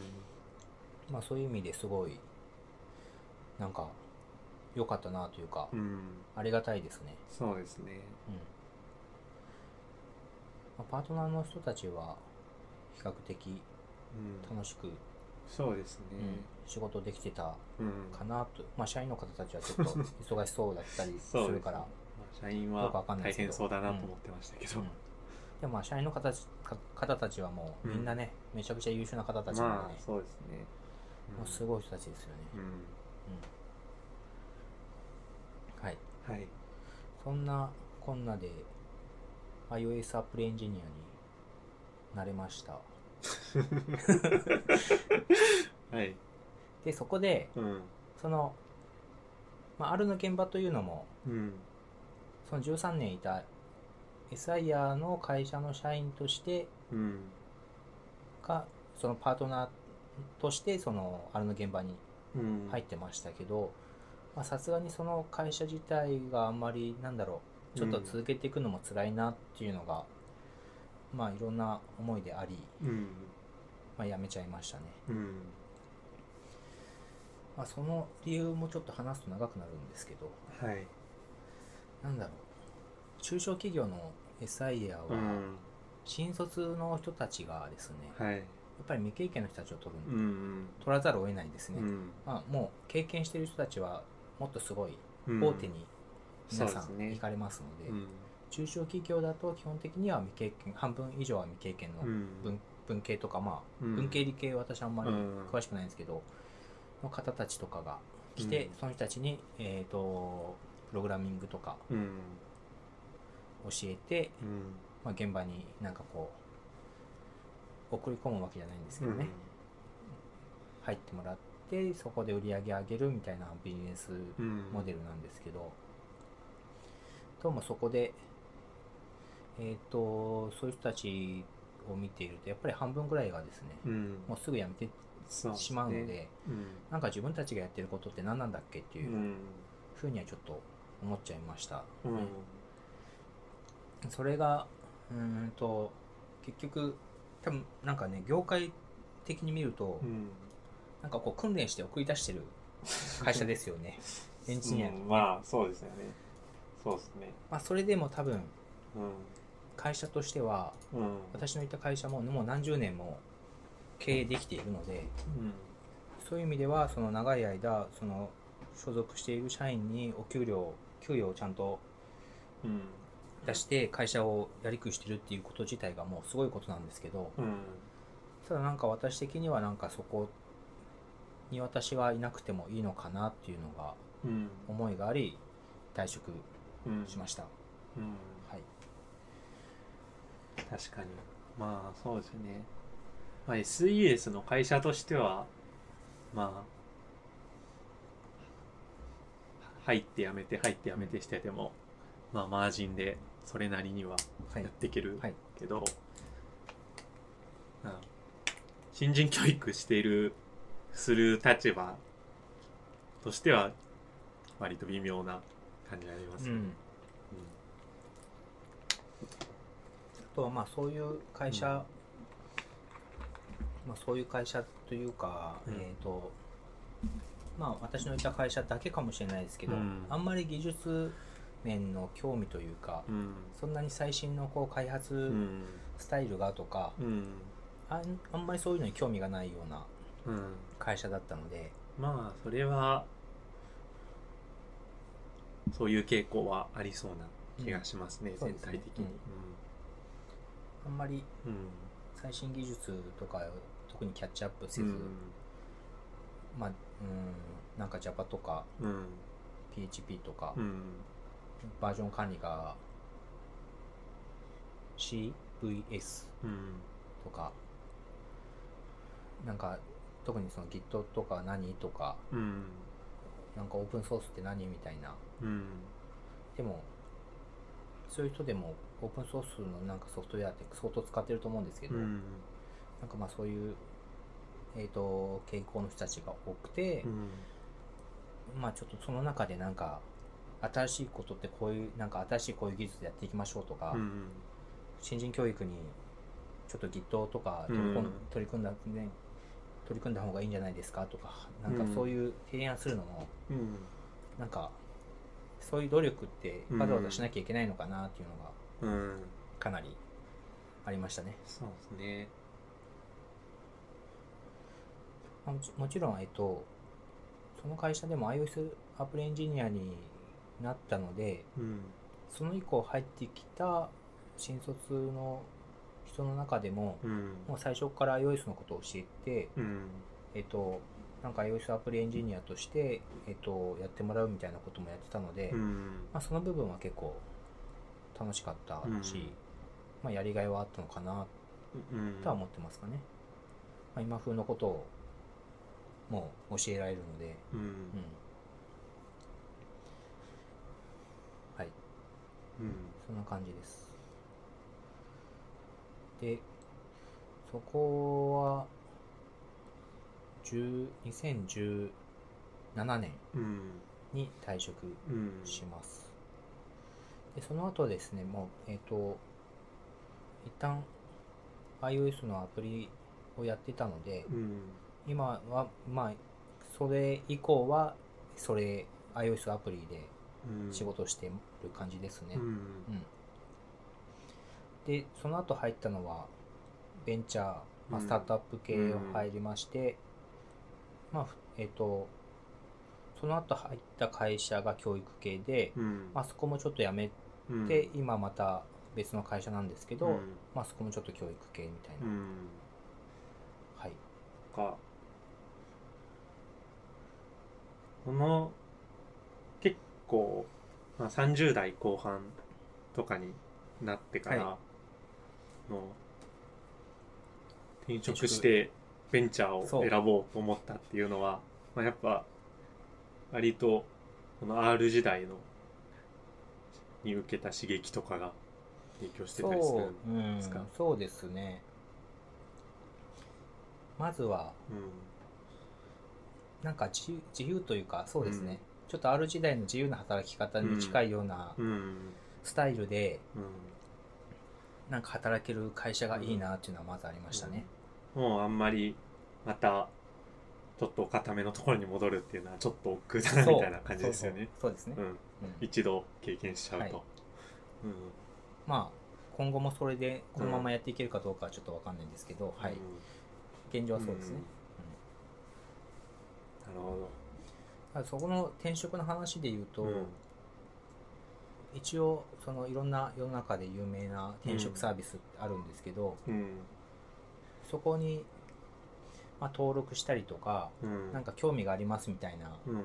ボタンを押すはいはいはいはい。して、まあ、転職活動をやってました。まあスカウトももちろん来るんですけど、そうするとまず思ったのは、うん。まあ、年齢も年齢というのと、うん。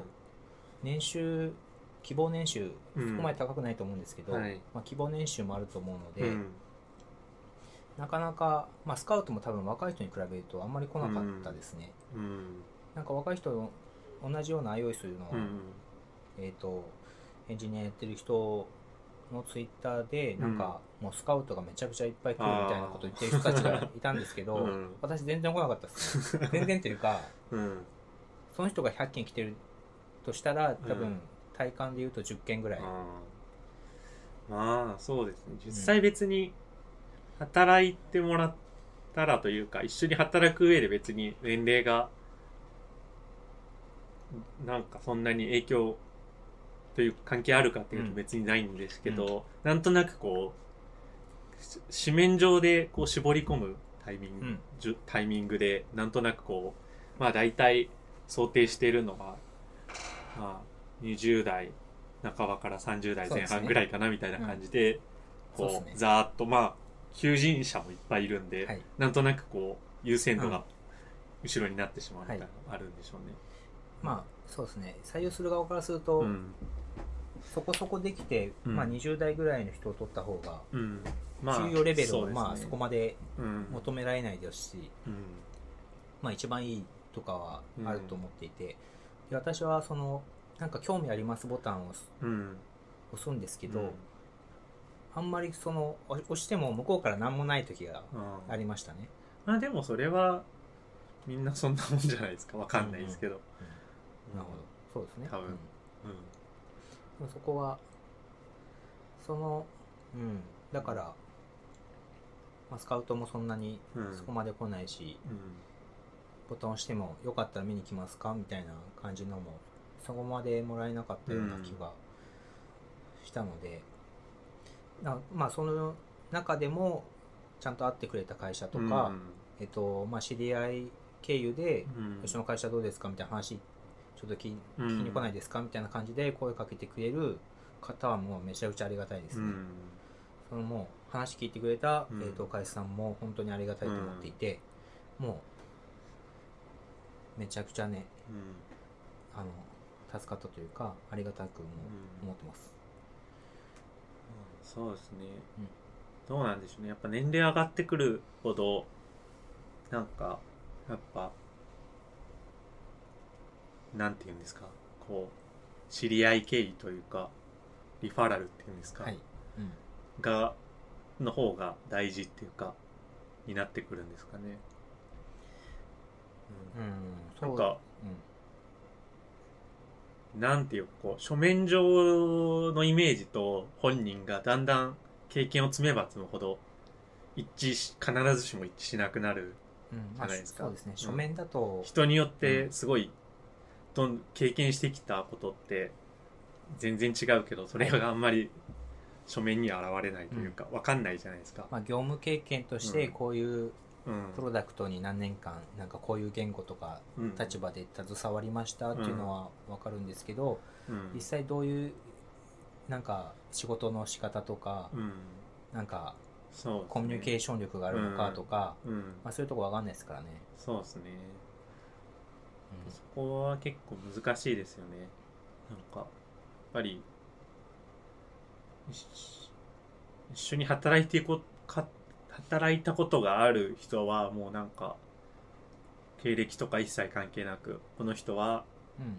まあ一緒に働けばうまくやってくれる人だっていう、はい。なんか、まあ、信頼できるっていうのありますけど、うん。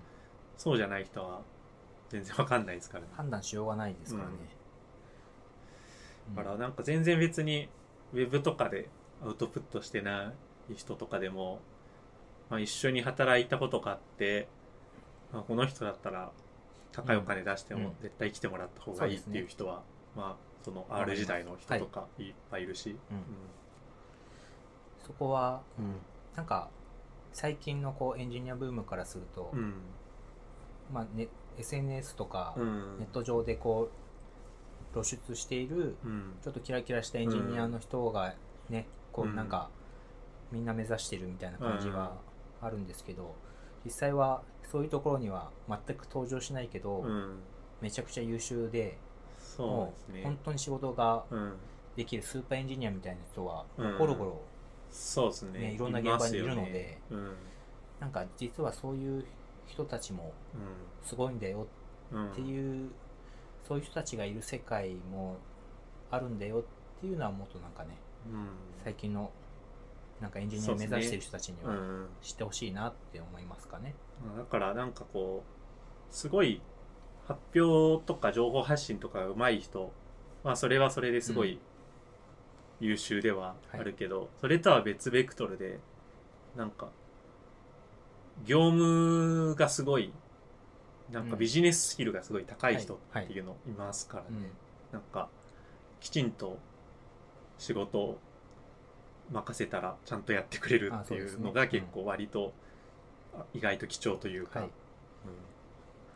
そういう人はすごいありがたいですよね、別にそんなになんかものすごい最新技術大好きとかじゃなくても、なんかこう仕事の温度感とかマネージャーとかリーダーがうん。どういうことをやってほしいかっていうのがもうなんか割とちゃんと汲み取ってくれる人とか、そうですね、うん。汲み取ってなんか必要があれば調整して、うん。ちゃんと事業としてなんか、うん事業が目指す方向のなんか実装するとか、うん機能をなんか提供できるようにするとか、うんそうですね。なんかそういうことはできる人っていうのはいますよね、うん。うん。はい。はい。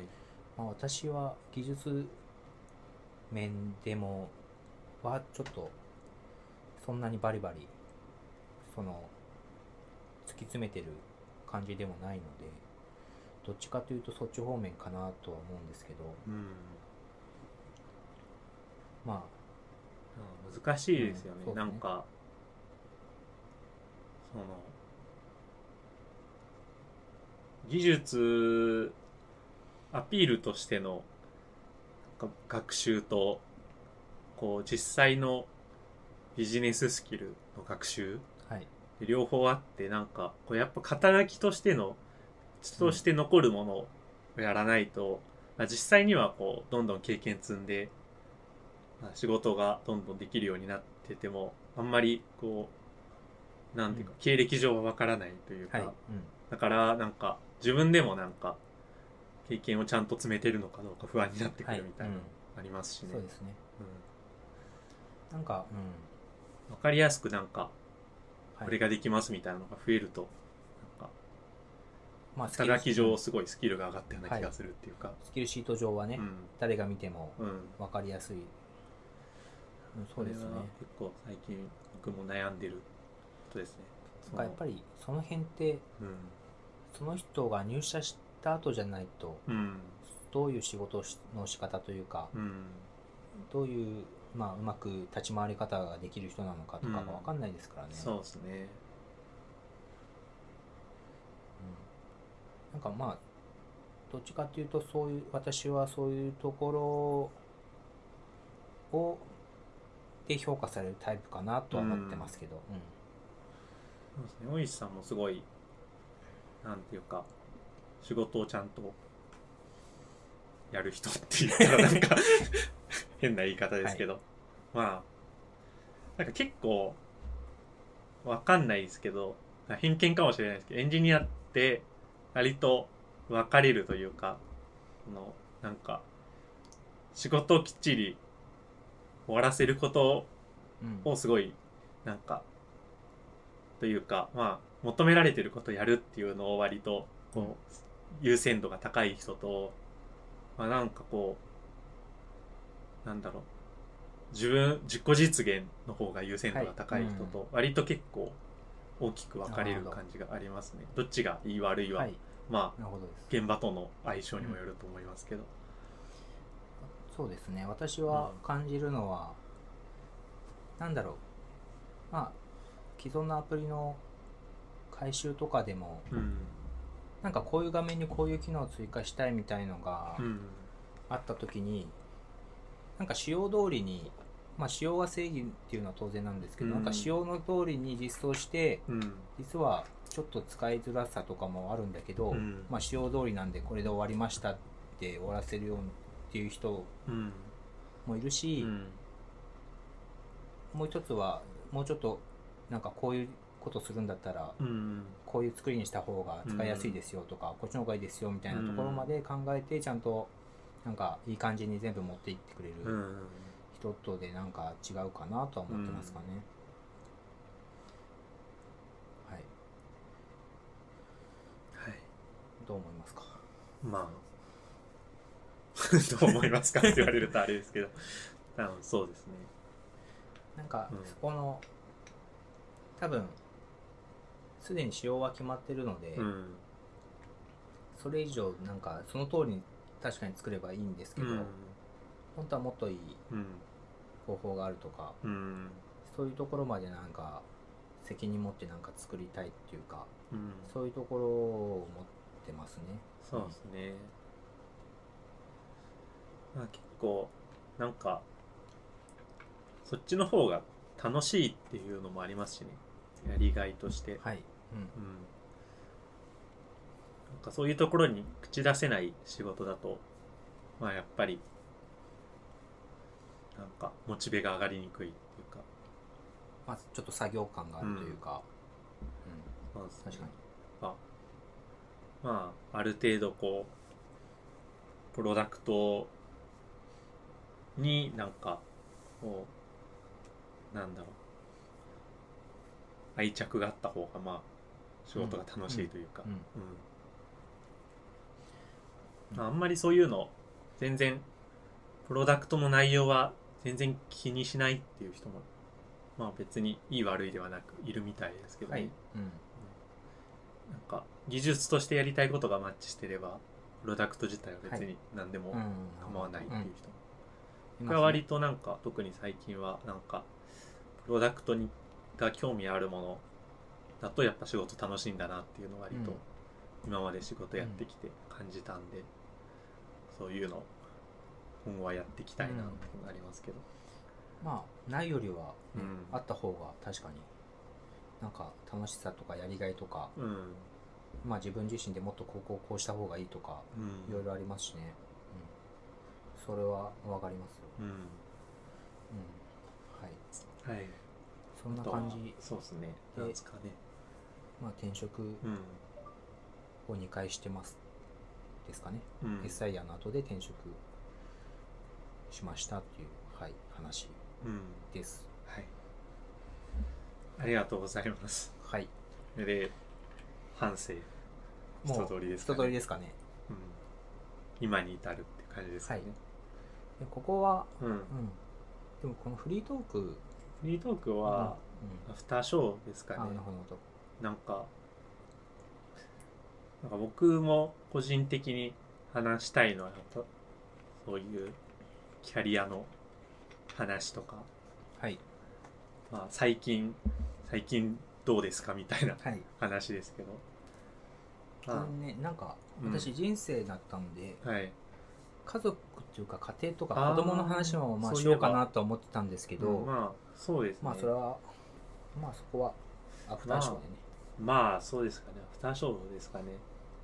あれですかね。